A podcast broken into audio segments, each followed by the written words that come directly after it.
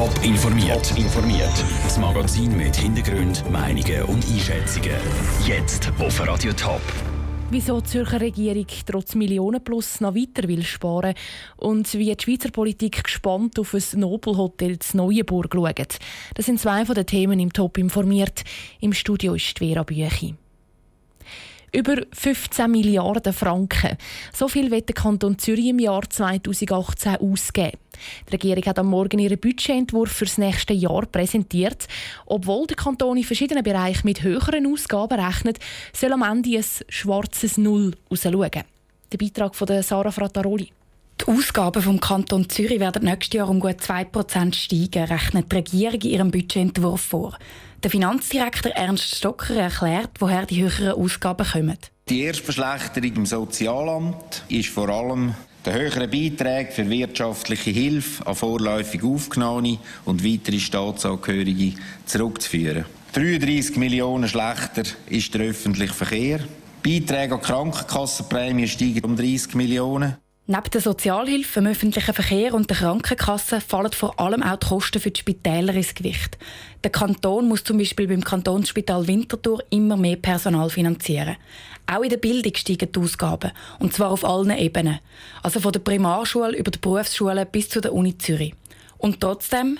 Der Budgetentwurf 2018 rechnet mit dem Ertragsüberschuss in der Erfolgsrechnung von 76 Millionen Franken. Wir schreiben also bei einem ausgeglichenen Budget schwarze Zahlen. Die schwarzen Zahlen sind dank höherer Steuereinnahmen und dem Sparpaket LÜ 16 möglich. In diesem Paket sind mehrere sehr unpopuläre Massnahmen enthalten, zum Beispiel der Schiffsfäufleiber.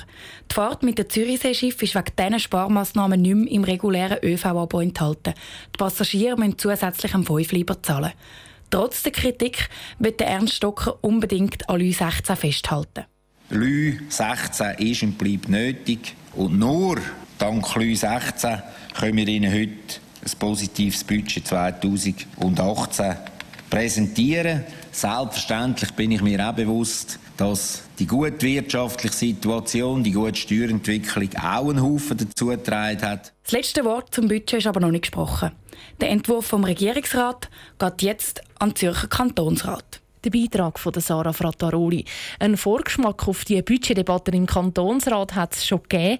Parteien und Verbände haben sich schon sehr kritisch zum Budget der Regierung geäußert. Wo sie mehr oder weniger ausgeben wollen, ist ein Thema im Top informiert am Abend. Es ist Tag der Entscheidung bei der FDP. Die Fraktion entscheidet am Nachmittag über ihr Bundesratsticket. Der Tessiner Ignazio Cassis, die Wattländerin Isabelle Moret und der Genfer Pierre Modet würden dem Parlament gerne als Nachfolger von Didier Burkhalter vorgeschlagen werden. Aus dem Bundeshaus berichtet Franziska Boser. Alle drei nominierten Kandidatinnen und Kandidaten müssen am Nachmittag im Nobelhotel Borivage das Neuenburg antraben. Eine halbe Stunde lang werden sie vor Bundeshausfraktion auf Herz und Nieren geprüft. Fünf Minuten können Sie sich selber vorstellen. 25 Minuten werden Sie mit Fragen gelöchert. Es ist die Bundeshausfraktion, die am Schluss entscheidet, wer es eine Runde weiterschafft. Es ist ganz offen, ob es ein drei Ticket wäre oder ein Zweier-Ticket und alles dort schaffen. Es kann auch ein Zweier-Männer-Ticket sein. Sagt Isabelle Moret, wo ihren Namen natürlich am liebsten auf dem Ticket hat. Zwischen der Wattländer FDP-Frau und dem Genfer Staatsrat Pierre Modet munkelt man im Bundeshaus könnte es eng werden. Weniger Angst muss der FDP-Fraktionschef Ignazio Gassis haben. Als Tessiner wird er von vielen als Kronfavorit gehandelt. Ich hoffe nicht, dass ich in Pole Position stehe, weil ich ein Tessiner. Wäre das so, dann wäre ich beleidigt.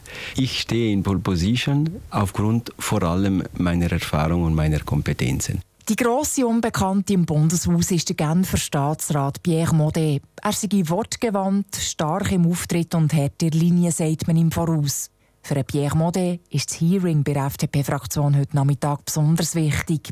Dass am Schluss nur eine Person zur Wahl vorgeschlagen wird, ist unwahrscheinlich. Es läuft auf ein Zweier- oder sogar auf ein Dreier-Ticket raus. Franziska Boser hat berichtet. Gewählt ist auch nach dem Entscheid der FDP-Fraktion niemand. Das Parlament wählt am 20. September und ist gerade bei Bundesratswahlen bekanntlich auch gut für eine Überraschung. 54 Stunden, also mehr als zwei Tage, verbringen Zürcher Autofahrer jedes Jahr mit Warten. Am Lichtsignal, im Stau oder wenn der Verkehr stockt. Damit sich die Situation nicht noch verschlimmert, soll der sogenannte Individualverkehr im Kanton Zürich geschützt werden. Der Kanton stimmt über den Gegenvorschlag zu den Anti-Stau-Initiativen ab. Raphael Wallimann. Wenn es mehr Autos gibt, muss es auch mehr Strassen geben. Das hat die sogenannte Anti-Stau-Initiative der SVP vor drei Jahren wollen. Die ist aber den meisten zu radikal gewesen, darum ist ein Gegenvorschlag ausgearbeitet worden. Der Gegenvorschlag will, dass die Strassenkapazität für den sogenannten motorisierten Individualverkehr oder kurz MIV nicht abgebaut werden darf. Und für das würde der MIV auch in der Kantonsverfassung verankert werden, erklärt der Thomas Hess, Geschäftsleiter vom kantonalen Gewerbeverband Zürich. Uns geht es eigentlich in erster Linie momentan darum, dass wir den Status quo behalten können. Sprich, eben, wenn momentan an einem Ort, beispielsweise in der Stadt Zürich, Kapazität abgebaut wird, dass im umliegenden Verkehrsnetz das kompensiert wird. Aber logischerweise ist das immer eingebettet in einer Gesamtbetrachtung. Neben dem kantonalen Gewerbeverband unterstützen auch die SVP, die FDP, die BDP, die CVP und viele KMUs den Gegenvorschlag. Zu den Gegnern vom Gegenvorschlag gehören zum Beispiel die SP, die GLP, die EVP und die Grünen. Schon jetzt sind sich ja alle einig, dass Autos wichtig sind, sagt der Thomas Vorr, Kantonsrat der Grünen. Eine Verankerung vom Individualverkehr in der Verfassung wäre für ihn ein Rückschritt. Die anderen Verkehrsteilnehmer würden unter dem leiden. Separate Busspuren, Velospuren, Busbevorzugung in der Stadt, damit der ÖV kann flüssiger abgewickelt werden. Es könnte aber auch die Sicherheit gefährdet sein von den Fußgängern, Verkehrsinseln, alles solche Sachen, die könnten die Leistungsfähigkeit für den motorisierten Individualverkehr einschränken, die könnten in Gefahr kommen. Und Stauproblem wäre damit auch nicht gelöst, ergänzt Thomas Vorr. Trotzdem empfiehlt eine Mehrheit vom Kantonsrat und auch der Regierungsrat, die Vorlage anzunehmen. Der Beitrag von Raphael Wallimann. Abgestimmt über den Gegenvorschlag zu der Anti-Stau-Initiative wird am 24. September. Top informiert, auch als Podcast. Mehr Informationen gibt es auf toponline.ch.